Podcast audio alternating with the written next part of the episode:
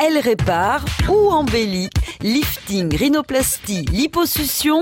En France, il y a près de 520 000 actes de chirurgie esthétique chaque année. Soigner un complexe, c'est bien, quelque part. Mais quand t'es tellement plastifié que quand tu t'approches d'un feu, tu fonds, là, il faut arrêter. Là, c'est la limite, quoi.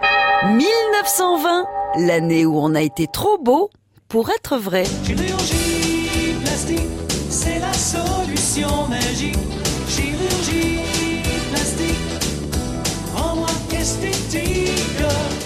Il y a 4000 ans, Égyptiens, tout comme Grecs, Romains et Indiens, opèrent déjà les visages abîmés.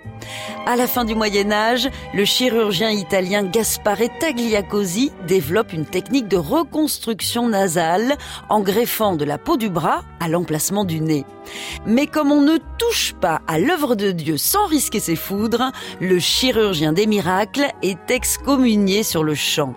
Pourtant, sa technique va traverser les siècles et s'avérer très utile lors de la Première Guerre mondiale. C'est une révolution. T'as un gros pif, tellement gros que tu vois même plus ta bouche. La chirurgie maxillofaciale se développe pour réparer ce qu'on appelle les gueules cassées.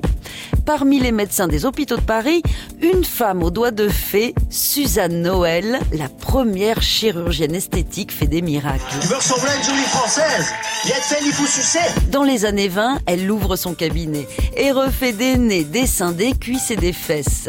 Elle met au point les premiers liftings et imagine une technique de dégraissage par aspiration qu'on appelle aujourd'hui l'hyposuction. Donc le chirurgien me dit bien alors vous voulez vous faire rajouter des seins? Je lui dis mais sûrement pas mais deux, ça suffit.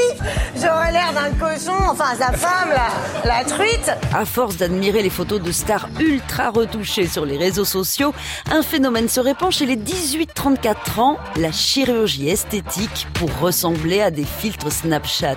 Au-delà du ridicule, c'est quand même inquiétant de voir cette jeunesse transformée en chair à canon de beauté. On n'arrête pas le progrès. Aujourd'hui t'es un Bouddha, mais grâce à Jeff Tuche, tu peux devenir un canon. À retrouver sur francebleu.fr.